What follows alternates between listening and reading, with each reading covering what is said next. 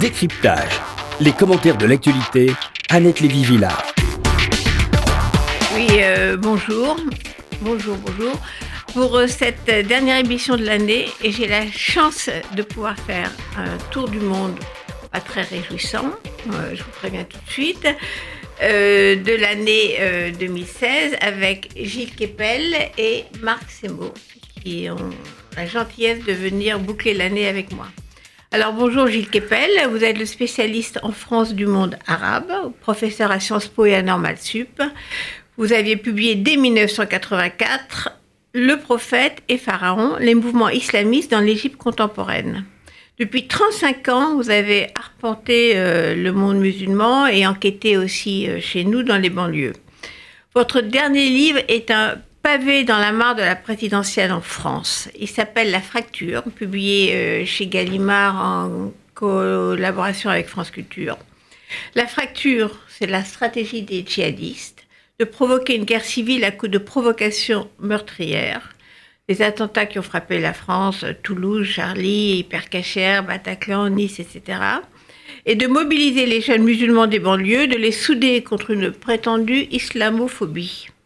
Une stratégie qui trouve de la complaisance à gauche dans ce qu'on appelle la gauche islamo-gauchiste et aussi à l'extrême droite.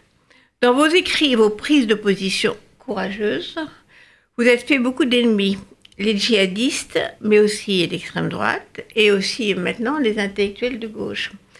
Ce n'est pas pour ça que vous avez été, vous êtes maintenant accompagné de garde du corps, mais parce que vous avez euh, malheureusement fait partie de la liste des cibles euh, des djihadistes qui ont condamné à mort euh, une soixantaine d'intellectuels et de... On était 35 sur la, la liste du mois d'août. Rachid Kassem, mais bon, euh, j'avais déjà été condamné après l'assassinat des policiers à Magnanville dans la vidéo de la Rossia Bala, et puis il a encore recommencé récemment, donc j'en ai trois pour l'instant. Et pourquoi après l'assassinat des, policiers particulièrement Eh bien parce que euh, justement, euh, quand les policiers ont été assassinés, la Rossia Bala, leur tueur, avant d'être tué par la police, a enregistré une vidéo dans laquelle il incite ses coreligionnaires à euh, poursuivre son exemple. Et il incite à tuer les gardiens de prison. Et on a vu de l'efficacité, puisque le 4 septembre, il y a eu des prisonniers djihadistes radicalisés qui ont essayé d'assassiner un surveillant à Oni. Et puis euh, ensuite des journalistes. Alors bon, j'ai rien contre les journalistes, mais un universitaire qui est condamné à mort comme journaliste, ça fait la double peine quand même. Hein. J'espère que Marc Sebro prendra pas ombrage de cette remarque. Et euh, donc on était une demi-douzaine. On a été placé sous protection parce que c'était assez sérieux. Puis après ça a continué. Bon, mais écoutez, ça va. Celui qui celui qui nous menace, Rachid Kassem, euh, qui est un djihadiste de, de Rohan, le Rohanais, qui se fait appeler Loranais euh, dans son, parce qu'il était rappeur, voilà la métathèse, euh, est actuellement en, en Syrie et, enfin, et en Irak, dans le territoire d'État islamique. Il semble qu'il ait quelques ennuis, y compris avec ses copains, parce que c'est lui qui a, à travers la messagerie Telegram, monté euh, notamment, euh, outre l'assassinat du prêtre Jacques Hamel, euh, cette opération foireuse des, du commando féminin. voilà, le 4 septembre, près de Notre-Dame. Et non seulement toutes ces filles ont été arrêtées parce qu'elles étaient un peu des pieds nickelés et se sont mises à table et ont beaucoup parlé, mais apparemment, d'après ce que je comprends, une partie euh, des logiciels de Telegram ont été cassés par les services occidentaux, ce qui a permis d'arrêter préventivement tous euh, les contacts qu'avait Rachid Kassem dans le pays.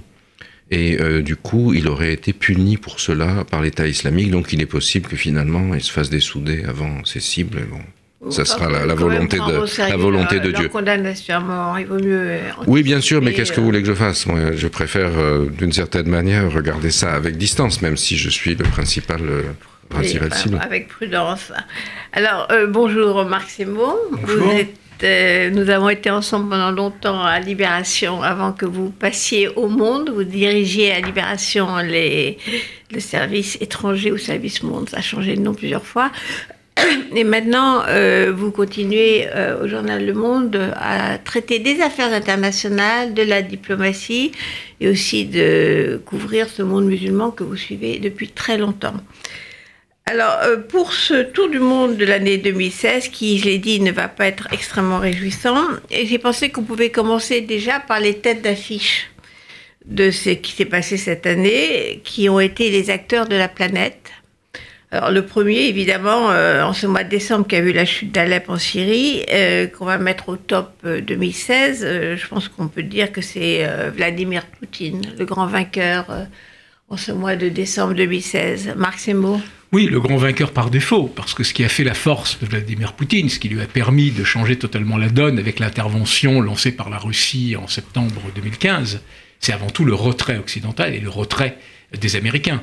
Alors avec des moyens finalement assez limités, hein, il faut voir que dans cette opération, la Russie a engagé euh, maximum 5000 hommes, dont très peu de troupes combattantes, des avions, mais, pas, mais pas beaucoup. Hein. C'est une moyenne de 10 à 15 raids par jour, beaucoup moins que ce que faisaient les seuls Français et Britanniques, par exemple, en Libye. Donc, cette intervention lui a permis de verrouiller le ciel syrien, de totalement devenir le maître du jeu sur le terrain, et effectivement de changer la donne. En même temps, il faut voir que il a réussi, enfin l'armée, le, régime syrien, aidé par la Russie, aidé par l'Iran, aidé par le Hezbollah, a réussi finalement, laborieusement, à reconquérir l'est d'Alep, mais la situation est loin d'être stabilisée. Hein. on l'a vu encore récemment quand l'État islamique a pu reconquérir euh, Palmyre. La Russie est certes maintenant obtenu ce qu'elle voulait, ce que voulait Poutine, c'est-à-dire de nouveau être l'autre grand, celui qui discute d'égal à égal avec les États-Unis. Donc on est dans un climat de guerre froide où jamais, comme depuis la fin de la guerre froide, il y avait eu des tensions entre les Occidentaux et la Russie. Mais la Russie est loin d'être un vrai grand. Hein, son PIB, son produit intérieur brut, est plus ou moins équivalent à celui entre celui de l'Espagne et celui de l'Italie, ce qui n'est pas beaucoup. Euh, la Russie est un pays en déclin démographique. La Russie est un pays euh, euh, dont l'économie est en panne, donc c'est loin de lui permettre de mener une guerre longue, et c'est loin de lui permettre, ne serait-ce que d'assurer la reconstruction de la Syrie et le service après-vente. Euh, c'est-à-dire, c'est un, c'est un coup de poker qui a marché à court terme, mais d'une certaine façon, il a fait ce qu'avait fait en son temps Bush en Irak. Hein, il a gagné la guerre sur le terrain, mais il y a tout ce qui va se passer après. et, pas encore, en fait, comme vous le disiez. Et, pas encore, et donc euh, c'est peut-être une victoire en trompe-l'œil, ce qu'on appelle une victoire à la Pyrrhus pour nos jeunes éditeurs. C'était euh, ce général, voilà, qui avait plusieurs fois euh, gagné contre Rome, mais en réalité c'était des fausses victoires. Alors, Gilles Kepel, vous pensez que c'est une victoire en trompe-l'œil, mais est-ce que ça ne remet pas quand même Poutine en selle Oui, bien sûr, ça en fait l'homme de l'année, vous l'avez dit certainement. Mais euh, pour abonder tout à fait dans le sens que, de ce que vient de dire euh, Marc Semo, euh, regardez ce qui s'est passé avec cette intervention à très bas coût finalement, hein, parce que au fond, les bombardements russes sont des bombardements sur Alep, sont des bombardements du type Grosny. C'est-à-dire, c'est très peu sophistiqué, c'est ce qu'on appelle le, carpet bombing, on, on, aplatit tout, aplatit tout, et on détruit tout parce qu'on n'a pas d'opinion publique. Euh, à, gérer. Euh, elle est aujourd'hui complètement nationaliste. Les dissidents en Russie sont en prison ou en exil. Et euh, donc, en fait, une intervention à bas coût permet de prendre la place d'Occidentaux qui, eux, pour des interventions même beaucoup plus limitées, dépensent des fortunes. Hein. On a vu l'appel, je pense, une chose très importante du chef d'état-major des armées, général Pierre de Villiers, qui explique que si le budget militaire n'est pas revalorisé, l'armée française n'aura plus de moyens, puisque euh, les, opérations de bombardement ciblées, très sophistiquées, euh, en Irak et en Syrie, l'envoi du euh, porte-avions Charles de Gaulle, tout ça coûte des fortunes. Et euh, c'est un mode d'action de, qui doit faire attention à l'opinion publique. L'une des raisons pour lesquelles Alep est tombé et Mossoul et Raqqa ne sont pas tombés, ce qui favorise l'État islamique, c'est que l'Occident ne veut pas se permettre de bombarder Mossoul et Raqqa comme euh, les Russes ont bombardé euh, Alep. Mais regardez ce qui s'est passé. C'est d'ailleurs très symbolique. Le Tupolev qui emmenait les cœurs de l'armée rouge à l'attaquer pour remonter le moral des troupes a explosé en vol juste après avoir quitté l'aéroport de Sochi où il remettait du kérosène. Un Tupolev qui était mis en service en 1983. Alors, il semble pas, pour l'instant, hein, je ne sais pas si Marc c'est moi a d'autres informations, que ce soit un attentat, mais ça montre l'usure sur lequel tient le système, euh, le système russe, l'ancien système soviétique. Exactement, oui, tout à fait. Euh, la faiblesse économique. Euh, voilà, et donc ça, c'est un. Et la, Russie, en fait, c'est une pétromonarchie aujourd'hui. Elle ne tient que sur le cours du gaz et du pétrole, ce qui fait l'un des, l'un des éléments de sa présence au Moyen-Orient. Dans son alliance avec l'Iran, dans son rabibochage avec la Turquie, qui est un élément aussi fondamental. Et, Marc Semo connaît bien mieux la Turquie que moi, il pourra en parler tout à l'heure. Euh, la, volte-face d'Erdogan qui lui coûte très cher, puisqu'on a vu l'assassinat de l'ambassadeur russe l'autre jour euh, à Ankara par un des policiers de la garde d'Erdogan qui reprochait finalement à Erdogan sa trahison sur le dossier euh, syrien. Eh bien, tout cela a des, a des conséquences très importantes. Et jusque et y compris les rapports entre la Russie et l'Arabie saoudite, alors même que les États-Unis lâchent l'Arabie saoudite considérée comme le fourrier d'un salafisme qui aboutit au djihadisme et qui a abouti au 11 septembre, au fond, la Russie et l'Arabie ont exactement la même stratégie pétrolière, c'est-à-dire essayer de faire monter les prix au maximum parce que leur économie en dépend exclusivement. Donc on voit bien que la Russie, effectivement, ça fait penser un peu à la guerre froide, comme le disait Marc Semo tout à l'heure, mais avec un pays qui n'est plus euh, celui de, l'économie administrée du système soviétique, mais qui est une pétromonarchie. Et c'est là qu'il y a toute cette... Euh, Avec un pétrole qui a atteint un plafond. Un qui a d'abord atteint un plancher, euh, puisqu'il est descendu à 20 et quelques euros euh, il y a deux ans, qui maintenant remonte à un prix qui est à peu près celui auquel le, shale oil, c'est-à-dire le, gaz de schiste, est rentable aux États-Unis. Voyez et donc, on arrive à peu près à une soixantaine d'euros. Euh, et euh, on n'envisage pas que ça monte véritablement davantage, parce que tout le monde y trouve son compte, à part des pays comme l'Arabie Saoudite, la Russie et l'Iran, qui, à 60 euros, 60 euh, dollars le, baril, ne peuvent pas avoir leur, leur politique de puissance. Ils ne peuvent même pas payer en Arabie Saoudite, ils ne peuvent plus payer des salaires aujourd'hui. Marc sur la situation, euh, en fait, le, bilan euh, Poutine, maintenant qu'il a joué son, coup de poker, euh, il avait fait ça quand même grâce au recul d'Obama. Maintenant, oui. deuxième personnage, Obama. Non, mais juste pour conclure sur Vladimir Poutine, alors il y, a, un, un côté symbolique très fort. Jusqu'ici, les négociations pour une sortie de crise en Syrie se déroulaient entre New York et Genève.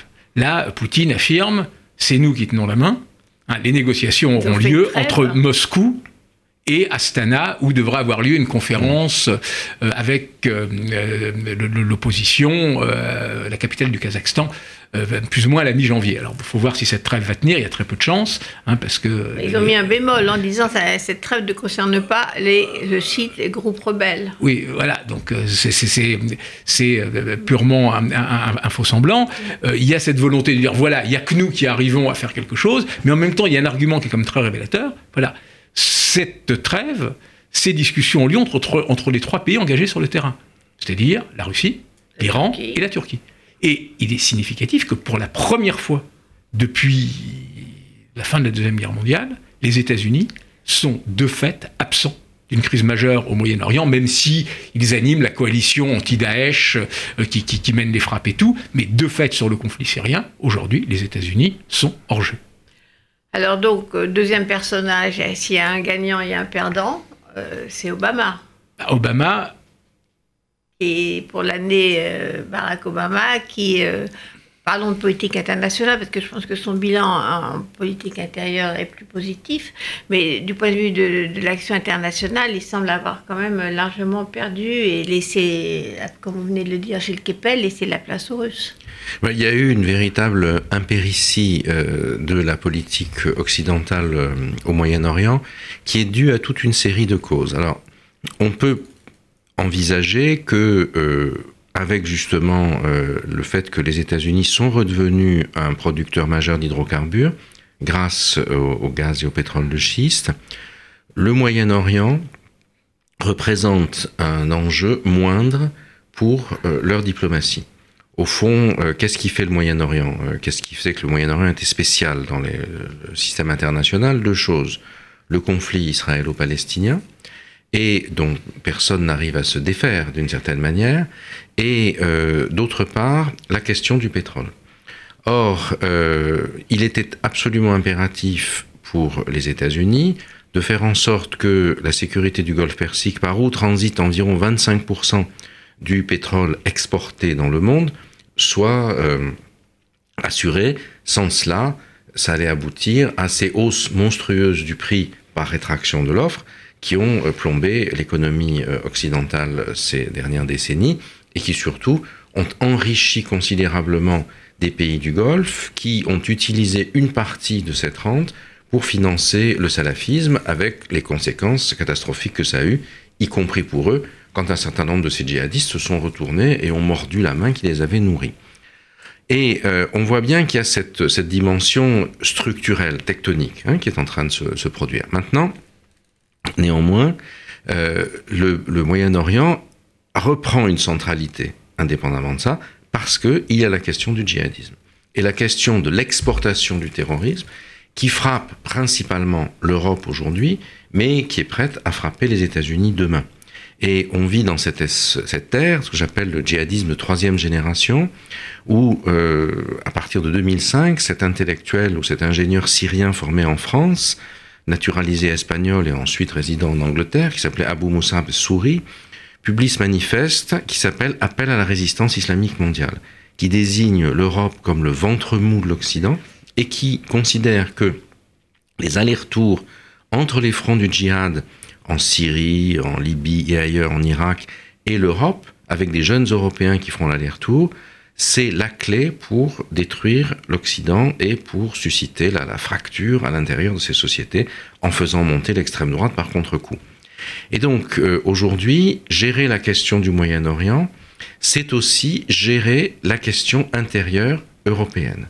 Et ça, c'est un enjeu absolument fondamental pour lequel les États-Unis, à ce stade, estiment qu'ils ne sont pas directement impliqués. Ils ont quand même eu deux attentats chez eux. Oui, il y a Orlando eu euh, Orlando et, San Bernardino, mais euh, quand même déjà des, des signes avant-coureurs. Bien sûr, ils sont euh, voilà. parce que le, le, phénomène va se produire aussi, d'autant plus que la présidence euh, Trump, qui n'est peut-être pas l'homme de l'année 2016, mais qui est l'homme de la fin de l'année 2016, C'est l'année 2017. Voilà. Voilà. Et pendant 4 ans. La présidence Trump a repris à la fois un langage extrêmement clivant sur les questions moyen-orientales, bon, sur euh, la question israélo-palestinienne, en demandant, euh, en exigeant le, le, transfert immédiat de l'ambassade américaine à Jérusalem, ce qui change complètement la donne et euh, ce qui, d'une certaine manière, est un signe que Trump se fiche complètement euh, de l'opinion arabe, qui n'est voilà, qui ouais. n'est plus, c'est plus son problème, ouais. et ça va un peu dans le sens de question finalement, le Moyen-Orient n'est plus central pour nous, on n'a plus besoin de pétrole, etc. Et puis D'autre part, ces, euh, ces, positions extrêmement violentes euh, anti-musulmanes, euh, on sait que c'est après les attentats de novembre à Paris qu'il aurait déclaré à un journaliste français qui allé le voir que euh, il fallait que les, les, il fallait se défendre et que lui allait interdire l'immigration des musulmans, faire un registre oui. de musulmans, etc. Alors, il, a dit, pas... il, a dit, également, ce qui était particulièrement stupide, que s'il y avait euh, le droit de port d'armes euh, en France, on n'aurait pas ce genre d'attentat, alors que juste après, il y a eu le massacre à Orlando. Oui, bien sûr, mais ça n'a aucun sens. Le, la, la, la, Trump utilise un mode de communication qu'on appelle la post-vérité, d'une certaine ouais. manière, c'est-à-dire qu'on peut être euh, énoncer des propos qui sont contradictoires les uns avec les autres, ça n'a aucune importance. puisqu'on n'est les... pas son problème. Non, elle est conjoncturelle. Ouais, ouais. Et bon, maintenant, c'est quand même très dangereux. Et, euh, les, les, amis américains, j'imagine que, que, Marc a aussi ce genre d'écho, euh, à Washington se font état, euh, se font état d'une d'une ambiance épouvantable et de bruit qui indique que la violence politique aux États-Unis n'est pas à exclure aujourd'hui euh, avec ce type de ce type de présidence. Donc on peut pas euh, il faut pas jouer des oiseaux de mauvais augure, mais enfin c'est quelque chose qui est extrêmement frappant. Ça me fait penser un peu à ce à ce roman euh, de ce célèbre romancier euh, juif qui racontait The Plot Against America, je crois que Lindbergh avait été élu président des États-Unis, vous vous souvenez C'est Philippe Roy. Exactement, oui. Et c'est l'extrême droite après le fascisme a pris voilà, le pouvoir. C'est ça, qui prend, qui prend le pouvoir et tout se, tout se déglingue. Le complot contre voilà, l'Amérique. Voilà, c'est ça, contre, contre l'Amérique. Et donc, il y, y, a un peu, quand je, quand je vois la manière dont les choses se, se déroulent, ça fait penser un peu à, à ce que, ce que, Oui. Ce que Roth euh, raconte euh, dans cette histoire. Alors, euh, pour en finir avec le, le- pour en finir avec Obama qui finit lui-même, euh, Marc Semo, Obama a quand même reculé euh, sur tous les dossiers. Bah, disons, euh, il restera à, à l'acquis d'Obama, outre la normalisation avec Cuba, bon, mais qui aurait eu lieu d'une manière ou d'une autre, l'accord sur le nucléaire iranien, qui à bien des égards est contestable, qui ne résout pas le problème, hein, pour dix ans. Mais d'une certaine façon, aujourd'hui, la plupart des experts, et y compris d'une certaine façon off the record des Israéliens, reconnaissent que c'est la moins mauvaise des solutions. Mais c'est que pour dix On ans. lui laisse ça, notre bilan. On- on- on- le problème, c'est que pour arriver à ça, hein, qui en plus ne résout Ouais. pas la question de fond, ça résout pour 10 ans, alors hein, des frappes euh, auraient mis encore plus le feu à la région, en plus n'auraient pas résolu pour plus longtemps euh, la question du nucléaire. Euh, mais pour arriver à ce résultat-là, de fait, il a, y compris, totalement sacrifié le, dossier syrien. Et de ce point de vue-là, le bilan de sa présidence est probablement une des plus accablantes euh, des, dernières décennies. Euh, C'est-à-dire le, le- le symbole d'un affaiblissement des États-Unis, l'Ukraine, tout ce qui s'est passé en Ukraine, l'annexion de la Crimée, etc., etc., etc.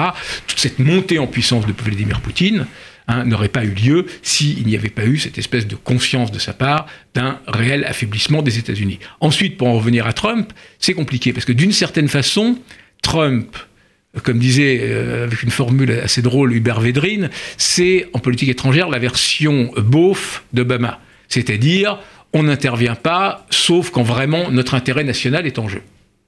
Et de ce point de vue-là, euh, Trump euh, reste euh, en- encore une inconnue. Parce que si l'on regarde son équipe, le plus gros risque peut-être de la présidence Trump, et notamment en politique internationale, c'est le risque du chaos. C'est-à-dire, c'est un espèce d- d'attelage totalement hétéroclite, où on trouve un, euh, Rex Tillerson euh, mis au- euh, comme secrétaire d'État qui risque par ailleurs de, de ne pas passer le barrage du Congrès, euh, Pour qui conflit est d'intérêt. pour conflit d'intérêt, qui était un lobbyiste pro-russe, euh, ro- euh, qui est dans la société, Pétrole, euh, pétrole le pétrole et travaillait euh, avec la Russie, mais aussi des généraux qui sont la droite dure, euh, type Matisse, euh, etc., mais qui, représentent, disons, une tradition républicaine dure, euh, qui a l'expérience du Moyen-Orient, hein, qui a été notamment l'ex-président des forces américaines au Moyen-Orient, donc euh, où on est plus en terrain connu. Donc c'est encore très difficile de voir exactement si Trump restera dans son histoire, oui, je veux de nouveaux rapports avec la Russie, mon copain Poutine, etc., ou non. Hein, je rappellerai juste à cet égard que tous les présidents américains, les, les derniers, ont tous dit en arrivant au pouvoir, je veux un grand reset avec la Russie. À commencer par Obama, Ouais. George W. Bush dit, je l'ai regardé au fond des yeux, j'ai vu son âme à propos de Poutine. Enfin, voilà, donc c'est encore difficile de voir ce que très concrètement euh, fera Trump, avec le risque, effectivement, d'un homme qui se pense à détenir la vérité, qui Alors, de ce point de vue-là ne sera pas Reagan et risque de mettre de feu à, à la région, y compris avec cette histoire du transfert de l'ambassade de Tel Aviv à Jérusalem, qui par ailleurs était a été dans le programme de tous les candidats américains à la présidentielle, Et- démocrates comme républicains, avec la différence qu'on ne passait pas à l'acte. Voilà. Est-ce que lui, ça restera comme ça, ou est-ce que lui passera à l'acte? Alors, euh, moi, je vais quand même me faire un bémol sur la question américaine que je connais un peu. Euh, on prend l'exemple de Bush, la première euh, candidature et élection de Bush à la présidence Bush-fils. Il avait dit je- euh, politique internationale, je ne bouge plus, je ne fais plus rien, je reste à la maison. Bon, manque de bol, il y a eu le 11 septembre et il est passé à, faire, il est parti faire la guerre. Donc, euh, quand ils disent on n'interviendra pas des présidents américains, Absolument, absolument. il faut voir. Et d'un, et d'autre part, euh, les, on avait dit de Trump, euh, de toute façon, c'est discours électoraux, il ne fera pas ce qu'il annonce qu'il va faire. On pense toujours ça. Or, quand on voit qui il a nommé euh, tout de suite, euh, c'est quand même, il a choisi quand même la, la ligne dure, euh, droite dans ses nominations. Et en particulier, le nouvel ambassadeur euh, des États-Unis en Israël, euh, qui est pour l'annexion de la Cisjordanie et le transfert immédiat Absolument. de l'ambassade. Donc, euh, euh, voyons, euh, voyons ce qui va se passer.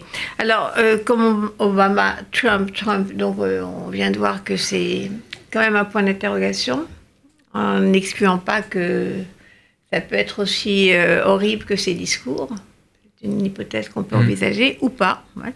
Donc, euh, le, normalement, c'est logique de, de parler de l'Europe aujourd'hui, dont la figure. euh, donc, Trump ayait un grand mépris pour l'Europe. Il n'a pas arrêté de dire que l'Europe, ça n'existait pas pour lui. Lui, c'est l'axe, effectivement. euh, euh, Washington, Moscou, euh, il n'aime pas les Chinois et euh, il n'aime pas l'Europe, si je peux résumer brutalement.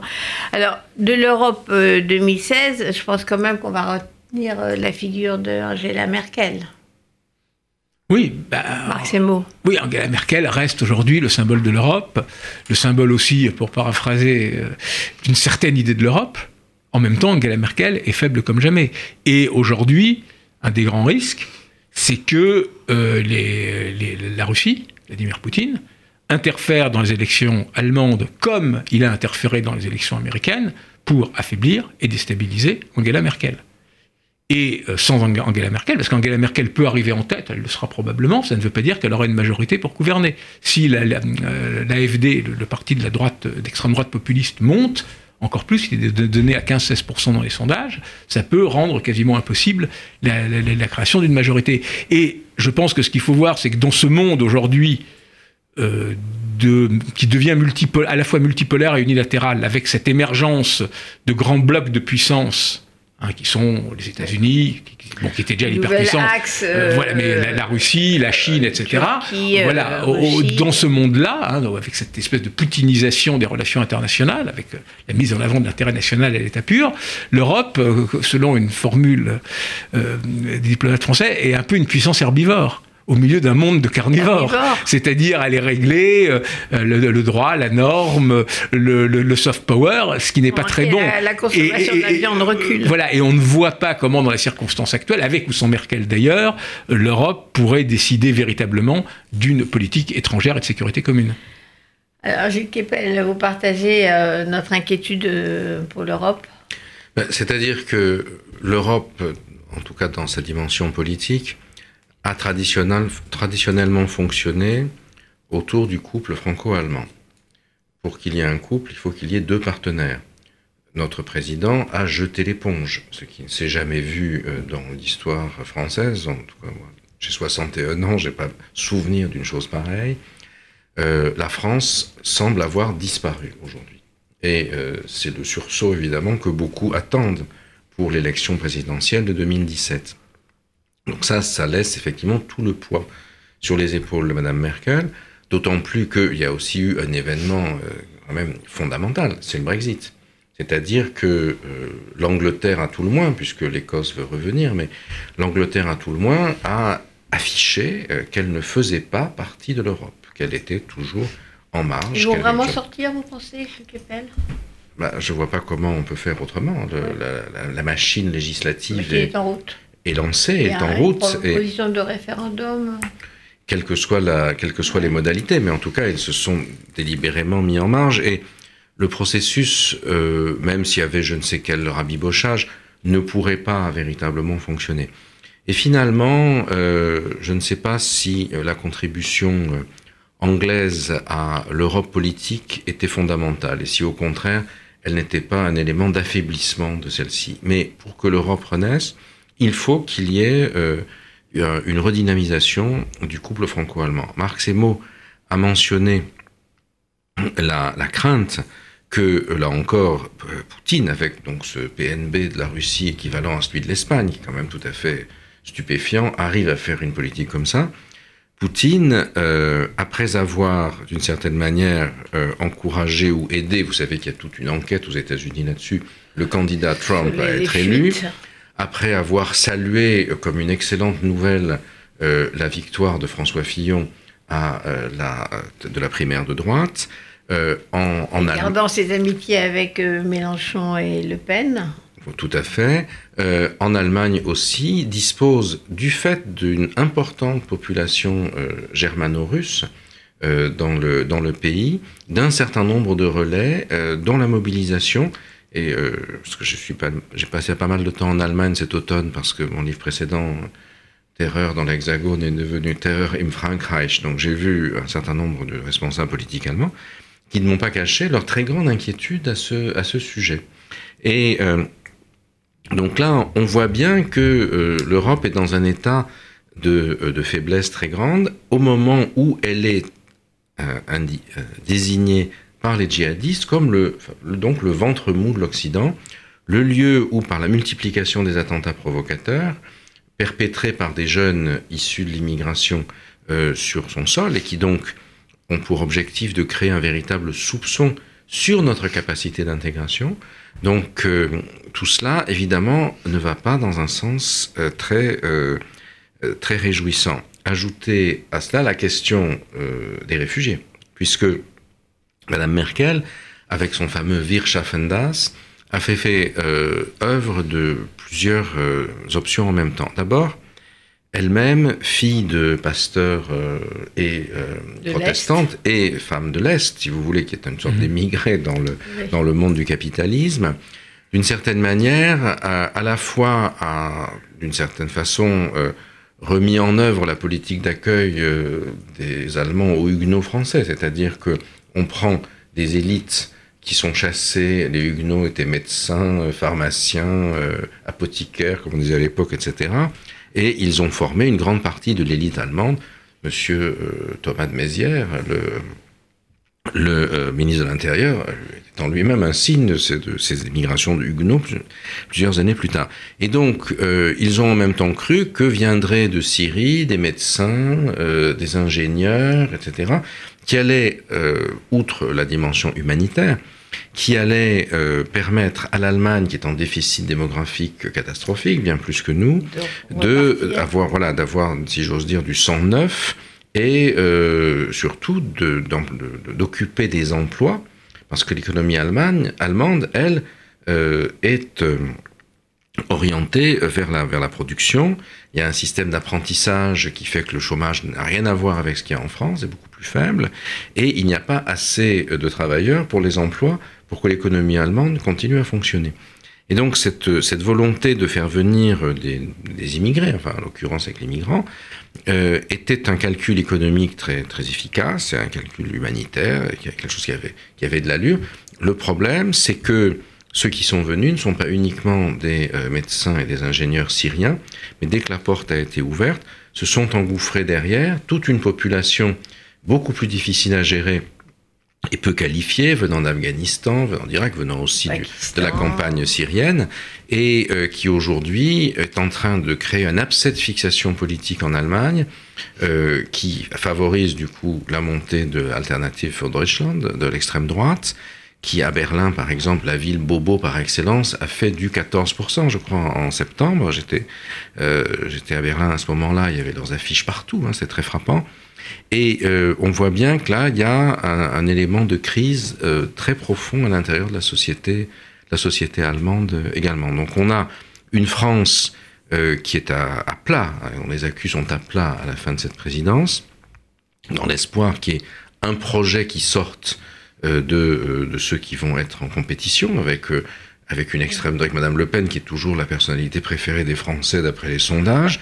non, Macron est passé devant. Ah, bon, alors ça, c'est déjà une nouvelle. Même si on voit bien que l'extrême droite, que j'ai appris à connaître, puisque je me suis beaucoup intéressé à eux, je connaissais mieux les salafistes que l'extrême droite dans ma profession, mais euh, j'ai été très, très frappé par le fait que euh, euh, vous n'avez aucune unité structurelle dans ce mouvement. Aujourd'hui, le tiraillement entre le groupe Philippot et le groupe Marion Le Pen, les, les insanités que la fachosphère euh, euh déverse sur Philippot à, longueur de, de, journée, incriminant notamment ses préférences sexuelles, etc., eh font que euh, on sent bien que c'est assez compliqué aujourd'hui pour l'extrême droite, et y compris la concurrence avec, François Fillon pour la partie, disons, de la droite la plus conservatrice, la tendance Marion, euh, pour le dire simplement, euh, risque de faire en sorte que les deux candidats se mangent la laine sur le dos, ce qui effectivement dégage un espace euh, inouï pour Emmanuel Macron au moment où la primaire socialiste se présente sous le jour le plus catastrophique pour ceux qui l'organisent. Depuis inintéressant, surtout du point de vue du programme. mais, là, on voit quand même, euh, sur la question du, terrorisme, que tous les pays d'Europe sont métastasés. Ça, c'est évident, mais il y a une autre caractéristique de, de, la primaire en France, de la campagne électorale en France, c'est que en Allemagne, donc la Russie essaye de déstabiliser Angela Merkel. En France, d'une certaine façon, ils n'ont personne à déstabiliser. Parce que tous les candidats, euh, ah, d'une manière ou d'une autre, ont une vague chance. François Fillon, euh, et Marine Mélenchon et Marine Le, Pen, sont, déjà, plus que Rousseau, sont déjà euh, largement acquis à la cause. Macron n'a jamais pris de position publique claire par rapport à la Russie, malgré, malgré les demandes de Daniel Cohn-Bendit là-dessus. Bon, voilà, donc c'est quand même extrêmement révélateur. Mais par ailleurs, il ne faut pas oublier que la France, alors au-delà de, effectivement, un président qui a lâché prise, donc un peu comme une situation de canard boiteux, de lame duck, comme un Obama, bon, là, la France n'est pas totalement absente. Sur le, elle va notamment organiser cette grande conférence internationale sur le Moyen-Orient. La France, voilà. Mais la France, quand même, reste aujourd'hui, y compris à cause du Brexit, le seul pays européen qui a un siège au Conseil de sécurité et l'arme nucléaire. Donc, d'une certaine façon, autour de ça, pourrait se reconstituer quelque chose en Europe. Mais ça veut dire un axe franco-allemand très fort, parce que la France seule n'est pas crédible, y compris parce que tant qu'elle n'aura pas rétabli sa situation économique, euh, on la regardera toujours avec un peu de commisération. L'Allemagne seule, évidemment, ne, peut pas le faire. Donc il y a des, cartes à jouer, il y a des possibilités, mais ça veut dire une extraordinaire clairvoyance politique une extraordinaire volonté politique. Et là, on ne voit pas en France, euh, il suffit de regarder l'état du débat, euh, que ces défis sont euh, dans, le, dans les priorités euh, des candidats à la présidence. Et on voit quand même que, au-delà de, de Poutine, de la polémique sur Poutine, l'international n'est quasiment pas abordé dans la campagne. Or, si on réfléchit, selon la constitution de la Ve République, euh, au moins 50% du temps, voire plus d'un président de la République française, de par le domaine réservé qu'est la politique internationale, dépend du président. Justement là-dessus, euh, Marc Simo et Gilles Kepel, le bilan de Hollande, de ce point de vue-là, de ce qui est euh, politique internationale, est plutôt bon par rapport à ce qu'on la façon négative euh, dont on présente son bilan Est-ce qu'il n'a pas quand même été un peu efficace sur ces questions-là? Gilles Kepel, sur la Syrie, qui, a l'air très sceptique. Oui, sur la Syrie quand même, on a eu cette énormité qui était de dire que la Syrie, c'est notre guerre d'Espagne. Et euh, qui a fait que oh, je crois qu'on a complètement euh, raté euh, l'analyse de ce qui se passait effectivement en Syrie et qu'on s'est retrouvé aujourd'hui otage de, de, Poutine. On a eu une diplomatie, pourtant en principe expérimentée, qui n'a construit finalement aucune position de repli. À partir du moment où on a répété, on est allé répétant comme un, en sautillant comme un cabri, pour paraphraser le général de Gaulle, que euh, Bachar el-Assad devait, tomber immédiatement, qu'il n'y avait pas d'alternative. Si on le dit, bon, pourquoi pas, mais dans ce cas-là, il faut se donner les moyens de le faire. Mais si on le dit tout en n'ayant pas les moyens de le faire, du coup, on euh, entache euh, de, de crédibilité, d'absence de crédibilité, sa position. Et c'est ce qui s'est passé en Syrie la France est devenue inaudible parce qu'elle a eu un discours qui était au-dessus de ses capacités. Rappelez-vous le jour où François Hollande avait euh, désiré euh, bombarder euh, le régime syrien après l'utilisation de gaz chimique dans la Routa, pensant que l'Angleterre et les États-Unis, hein, les deux autres se sont défaussés. C'est M. Lavrov qui a ramassé la mise et Laurent Fabius s'est retrouvé euh, sans, plus rien à mettre sur la table. Et de ce jour-là, la France est devenue euh, quasiment euh, inaudible dans le conflit. alors, il ne s'agissait pas de, dire que Bachar el-Assad n'était pas un dictateur, mais je pense que si on avait moins confondu l'idéologie à ce moment-là et notre capacité d'intervention diplomatique, si on avait été plus euh, prudent euh, avec nos alliés et mener une politique euh, européenne conséquente, on ne serait pas parti, si j'ose dire, comme en 40 et comme la charge de la brigade légère, avec ensuite comme effet d'être aujourd'hui inaudible. Est-ce que c'est Hollande, François Hollande, qui n'a pas été capable d'analyser la situation et qui s'est lancé dans une espèce de tourbillon euh, irresponsable, ou du moins pas, pas efficace, ou est-ce que c'est la diplomatie française qui n'a pas non plus euh, fait la bonne bah, analyse? Disons, la, France a dû réaliser, elle le savait déjà, mais c'était la, confirmation qu'elle n'a pas les moyens politiques de ses ambitions, de ses émotions. Ses émotions. De ses émotions, voilà. On n'a pas les moyens de ses émotions, première chose. Ensuite, c'est vrai que le malheureux François Hollande là-dessus a été, et il s'en est jamais vraiment remis, euh, abandonné en race campagne par ses alliés. Euh, et ça, euh, là-dessus, on ne peut pas lui faire le reproche de ne pas avoir anticipé cela, au-delà de ce que dit avec raison Gilles Kepel, toute bonne diplomatie prévoit des solutions de repli, ce qu'effectivement la, diplomatie française n'avait pas prévu alors. Donc même Je crois que ça sera étudié enfin, dans le futur, dans les manuels de diplomatie, comme une, un échec structurel. Qu'est-ce qui fait un bon cas, un, bon, cas, un bon cas, un bon cas d'étude de l'échec d'une diplomatie, oui. voilà, c'est dit. Alors, euh, il y a un dossier qui a ressurgi, comme vous venez de le dire, euh, ces derniers jours avec le vote de, du Conseil de sécurité à l'ONU condamnant euh, les colonisations euh, israéliennes en territoire palestinien, avec euh, l'absence historique du veto américain qui d'habitude bloquait les condamnations d'Israël. Et donc du coup, maintenant, on reparle de la situation au Proche-Orient, Israël, Palestine et tout autour, bien sûr. Donc, Netanyahou a Benjamin Netanyahu a même été jusqu'à euh, déclarer euh, en remontant la guerre à la Nouvelle-Zélande. Il a euh, un peu détruit tout ce qui était les relations diplomatiques d'Israël avec les pays qui ont, eu, qui ont osé voter cette résolution, y compris la France, je rappelle. Les ambassadeurs ont été convoqués. Donc, qu'est-ce qui va se passer à votre avis Vous avez le choix. Marc Semo, Gilles Kepel, lequel commence? Bah, c'est Marc, puisque je viens, Allez, de, Marc, je viens de parler. Proche-Orient. Euh, bah, euh, bon, le, vote américain, alors, à la fois n'était pas une surprise, en ce sens que depuis longtemps, les Américains répétaient, comme les autres, euh, dans la communauté internationale, qui ne sont pas des ennemis d'Israël, les États-Unis ne sont pas des ennemis d'Israël, et Obama lui-même ne l'est pas. La position officielle euh, américaine a toujours été contre les colonisations. À chaque fois, ils ont protesté. Donc ils ont récemment fait encore cet accord de 38 milliards de dollars sur 20% de plus, 20% de plus d'accord de défense et tout. Donc on ne peut pas considérer Obama un ennemi d'Israël. Ensuite, probablement, il y avait une exaspération, une volonté de marquer le coup vis-à-vis de de Benjamin Netanyahou, mais euh, ils ont toujours été contre la colonisation, comme la France l'est, euh, non pas pour une, simplement une position de principe de droit, mais parce que la colonisation rend de fait impossible la solution à deux États, c'est-à-dire un État palestinien et un État euh, israélien vivant côte à côte, et que toute personne de bon sens aujourd'hui sait que c'est la seule solution, qu'un État unique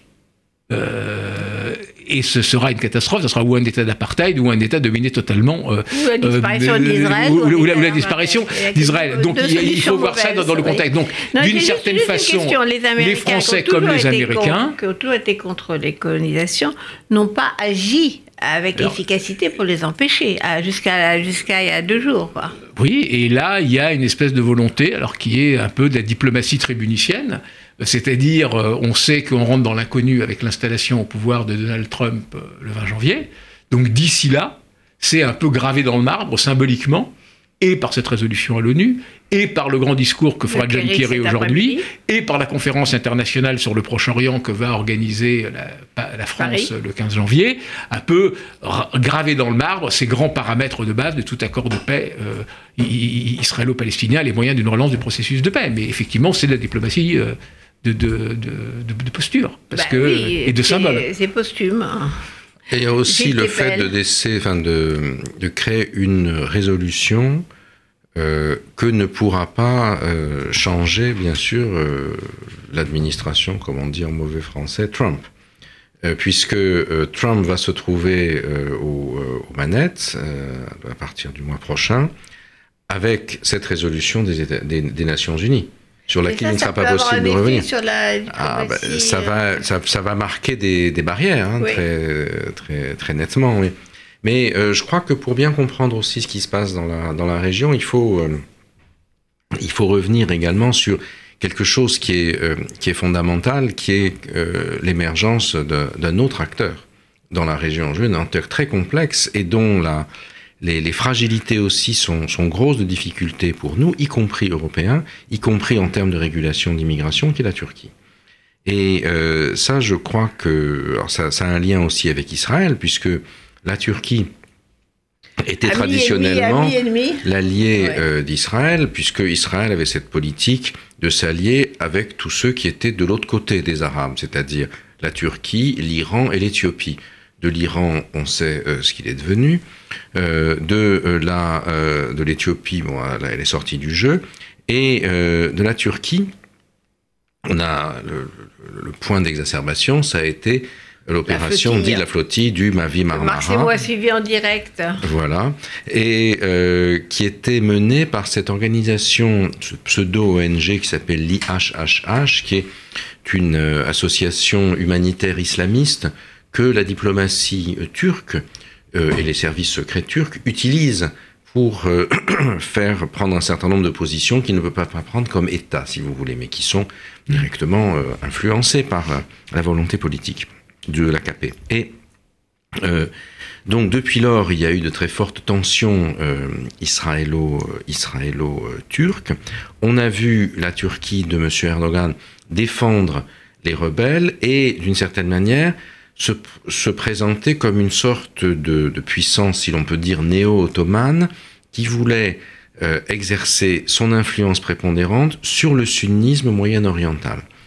Or, euh, c'est ça qui a conduit à euh, leur souhait de faire partir Bachar el-Assad, etc. Or, aujourd'hui, on voit que les choses sont en train de changer profondément. Parce que dans le chaos du Moyen-Orient, il y a l'émergence d'un nouveau facteur qui est euh, les Kurdes. Euh, le nord de la Syrie est aujourd'hui contrôlé en grande partie euh, par les, milices kurdes du, des YP.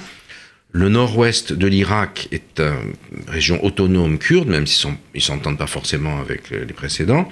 Et on voit bien le bouillonnement du PKK, du parti autonomiste ou indépendantiste kurde, dans l'est de la Turquie également.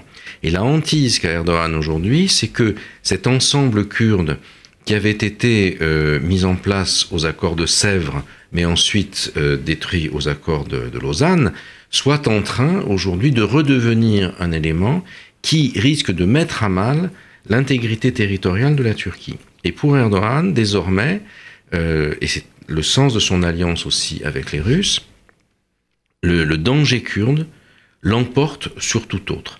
Ce qui fait qu'il s'est dissocié des rebelles euh, syriens, que finalement, euh, euh, en accord avec la Russie, et euh, Marc Semo l'a rappelé tout à l'heure, il y a eu ce, sommet tout à fait symbolique, extraordinaire récemment à Moscou, où vous aviez Lavrov qui avait invité Mohamed Javad Zarif, son collègue iranien, et le ministre des Affaires étrangères turc, qui apparaissaient comme ceux qui faisaient la politique de la région. Quelle gifle, effectivement, aux États-Unis, à l'Europe, Mais- etc. et, quel gifle, et quel gifle au monde arabe Exactement, oui, c'est ça. Qu'il n'y avait pas une seule puissance arabe Oui, c'est ça qui est tout à fait pour étonnant. décider de l'avenir d'un pays comme la Syrie. On est revenu avant c'est d'une certaine euh, manière, où c'était Ouais. les Ottomans, les Safavides et euh, les Tsars qui euh, géraient le, qui géraient la- le, le Moyen-Orient. Et ça, c'est pour ceux qui connaissent un peu l'histoire, c'est Il effectivement tout à fait maintenant. fascinant.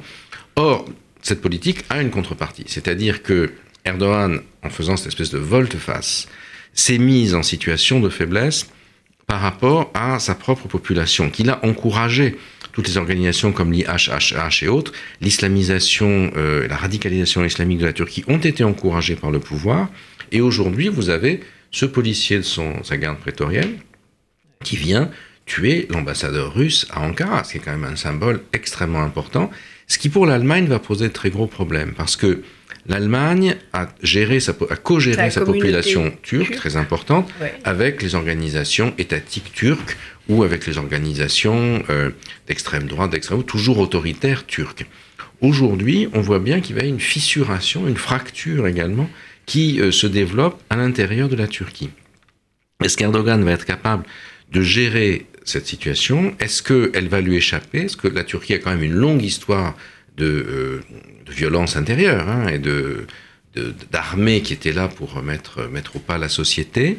Euh, moi, je n'en suis pas, je n'en suis pas convaincu et je crois que euh, c'est un phénomène à, à surveiller euh, comme le lait sur le feu, mais pour ça, je passe plutôt la parole à Marc Semo parce que c'est lui notre grand, le spécialiste notre grand turcologue. français de la Turquie. Donc, euh, dans quel sens euh, Erdogan va-t-il évoluer? Quelles conséquences ça a D'abord, euh, effectivement, pour l'Allemagne et aussi pour la politique. Je pense que le vrai problème, le vrai problème aujourd'hui majeur de la Turquie, c'est de fait la réalité d'un crack sécuritaire.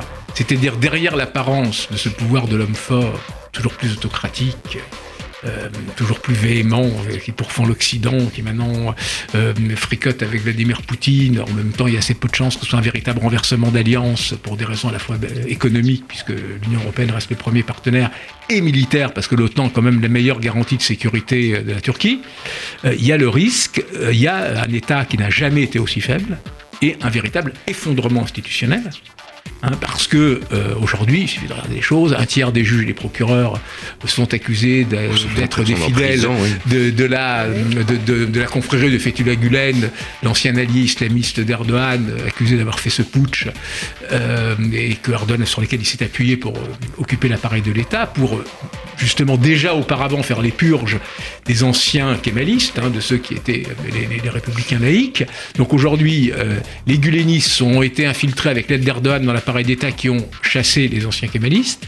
Aujourd'hui, on purge les gulenistes. En même temps, Erdogan ne fait pas revenir, sinon dans l'armée, parce que là, c'est situation encore plus tragique, les anciens kémalistes. Hein. Aujourd'hui, il y a apparemment plus de la moitié, voire 60, plus de 60% des pilotes qui manquent. Ils sont en train d'essayer de recruter euh, des pilotes de Turkish Airlines pour leur dire, vous savez, c'est génial de, piloter un F-16. Euh, donc, il, y a, il y a ce risque d'un véritable effondrement. Or, ce qu'il faut voir, c'est que la Turquie, un peu comme la France d'ailleurs, euh, c'est un État qui a précédé et qui a construit la nation. Alors en Turquie, d'ailleurs, c'est pour même être encore plus cru, c'est l'armée qui a construit la nation. Voilà, donc à partir du moment où ces piliers de la République et de l'État sont en train de s'effondrer, euh, tout est possible. Et c'est peut-être la chose qui aujourd'hui inquiète le plus. Mais justement... Non pas l'autoritarisme d'Erdogan, mais malgré les apparences, la faiblesse d'Erdogan. Mais voilà, on va devoir conclure. Euh, ce, ce, tour de la planète, mais ce que j'entends quand même euh, dans ce que vous dites, c'est la grande faiblesse la Russie est faible économiquement, l'Europe est dans un grand état de faiblesse à tout point de vue, euh, la Turquie, vous venez de le dire, Maximo, est également fragile, ne parlons pas du Proche-Orient. On a l'impression quand même que ça laisse euh, on parlait tout à l'heure de, ventre mou, ça laisse de la place quand même euh, au danger djihadiste d'avoir euh, cet ensemble qui semble d'une grande Mais Si le terrorisme prospère, c'est parce que justement les structures qui sont chargées de le combattre n'y parviennent pas. Et le terrorisme prospère aussi parce qu'il est un révélateur de la faiblesse de ces États. Donc le terrorisme, c'est un phénomène en soi qui est inquiétant et préoccupant, qui nous menace un certain nombre de nous dans notre vie quotidienne même, mais c'est également quelque chose que nous devons euh, interpréter comme un analyseur de la situation globale, si vous voulez. C'est un objet, mais c'est aussi quelque chose qui nous éclaire sur le champ politique et le champ de la politique internationale et aussi euh, nationale hein, dans lequel devrait, Qui devrait, on le souhaite, euh, être plus au cœur du débat en France euh, dans le contexte de la présidentielle. On devrait pouvoir aborder ces sujets-là qui ne sont, pas, sont pas vraiment analysés pour l'instant. Ça, ça, voudrait dire notamment que l'université ne soit plus aussi méprisée qu'elle l'est dans cette France avec un président qui a pourtant été élu par les professeurs, mais qui ne s'est appuyé que sur les énarques. Ou que les intellectuels soient plus performants. Peut-être.